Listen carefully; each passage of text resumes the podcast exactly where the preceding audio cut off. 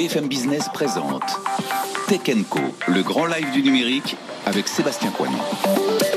Salut à tous, ravi de vous retrouver. Effectivement, le titre à la une depuis la mi-journée, c'est Moderna, Moderna, avec euh, eh bien cette avancée hein, sur euh, dans la lutte anti-Covid, un vaccin encore plus efficace que celui de Pfizer. Visiblement, le traitement euh, donc de la biotech américaine créé il y a à peine 10 ans serait efficace à à peine donc après de, de 95% effectivement, pratiquement 95%. La conservation longue durée, elle, sera bien plus simple, autour de moins 20 degrés. Donc en gros, c'est votre congélo. En somme, donc contre du moins 70 hein, chez, chez Pfizer. On sait que ça, ça peut compliquer la, logistique.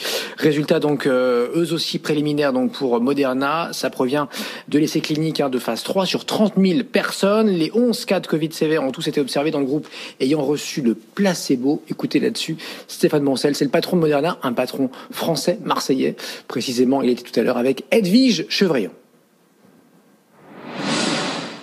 Sur les 95 personnes qui ont été malades dans l'étude de phase 3, 90 étaient sous placebo et 5 étaient sous le vaccin qui donc donne 94,5% d'efficacité. Mais ce qui est encore plus excitant, moi je trouve, c'est ce qui s'est passé dans les cas sévères euh, de patients avec la Covid. C'est-à-dire qu'on avait 11 cas sur les 95 qui étaient des cas sévères. Sur ces 11 cas, 11 étaient sous placebo, 0 étaient sous vaccin. Et donc, si vous regardez, vous connectez ces deux données, on a un vaccin qui semble avoir une très haute efficacité, autour de 95%. Et même si vous êtes malade, vous ne serez pas malade sévèrement, donc avec hospitalisation et tout ce qui en suit, vous aurez une maladie légère. Voilà, donc Stéphane Bonset tout à l'heure hein, sur BFM Business pour résumer donc la secrète sauce de euh, Moderna, euh, c'est euh, de l'argent privé au départ, hein, des capitaux risqueurs, de l'argent public assez rapidement au bout de deux ans avec la DARPA américaine, collaboration avec les big pharma, avec les hôpitaux, un milliard quand même mis par les Américains, l'administration Trump ces derniers mois donc pour ce vaccin contre le Covid. Et puis dernier point donc dans l'innovation, c'est le recours à l'ARN messager comme Pfizer d'ailleurs, même si techniquement c'est un peu différent.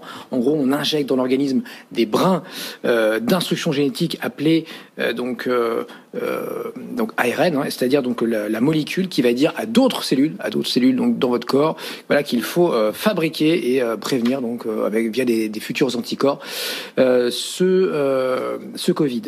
on va y revenir évidemment tout au long de la soirée jusqu'à 22 h notamment dans le débrief avec nos invités nos invités tout à l'heure. Ce sera avec Jérôme Marin et, Fred Simotel, hein, deux confrères journalistes. Avant cela, Camille Riwal, on te retrouve pour évoquer, eh bien justement, hein, toujours euh, le Covid. L'INRIA qui tout à l'heure disait anticiper, enfin savoir anticiper désormais les, les hospitalisations en France grâce à l'IA. Raconte-nous ça. L'annonce a été faite au cours du forum Francis AA, un événement organisé en ligne par France Digital en partenariat avec BFM Business. Des chercheurs de l'INRIA y ont présenté un algorithme d'intelligence artificielle qui analyse les appels aux urgences liés au Covid-19, une manière donc de prédire l'évolution de l'épidémie à travers le nombre d'hospitalisations. L'algorithme déjà utilisé dans quatre centres du SAMU pourrait alors permettre de définir des mesures sanitaires spécifiques selon les régions. Atos qui va investir 2 milliards d'euros dans le cloud. Il s'agit de l'initiative OneCloud, objectif accompagner la migration de ses clients vers l'informatique à la demande, et ce à travers un guichet unique, une approche sectorielle et une organisation dédiée. Atos a alors déployé un plan d'investissement de 2 milliards d'euros en 5 ans. Le groupe français montre ainsi sa volonté d'accélérer dans le cloud. Atos a pour ambition de faire passer le poids de cette activité à 26% de son chiffre d'affaires en 2022 contre 15% en 2019. Jeff Bezos qui dévoile les tout premiers investissements pour son fonds dédié à la planète. S'agit donc euh, d'institutions, de fondations, autres fonds qui soutiennent donc euh, la recherche, les causes comme la déforestation ou la reforestation.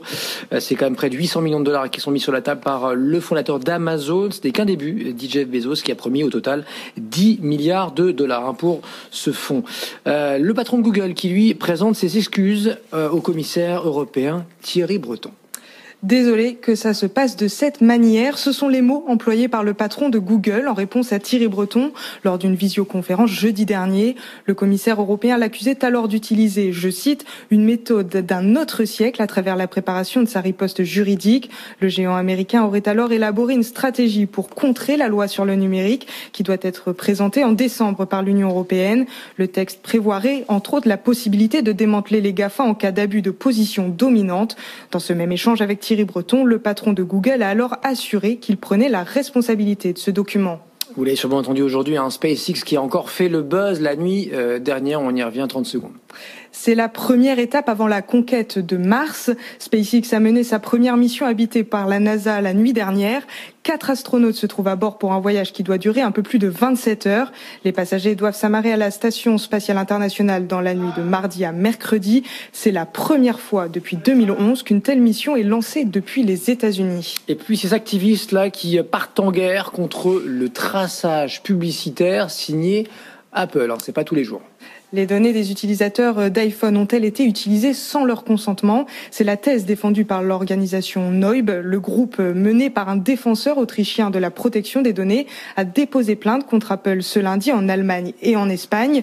Il pointe du doigt un code présent dans chaque iPhone qui pourrait être utilisé par Apple ou par les annonceurs pour proposer de la publicité ciblée. C'est la première action de ce type contre le géant américain. De son côté, Apple affirme proposer à ses utilisateurs un niveau élevé de sécurité pour leurs données personnelles. Allez, on revient à la French Tech avec euh, Swile ce soir qui eh bien procède à une nouvelle acquisition. Hein, J'ai nouvelle parce que c'est pas la première. Swile, S-W-I-L-E dans le domaine des tickets restaurants et plus largement hein, de l'engagement du euh, collaborateur en entreprise.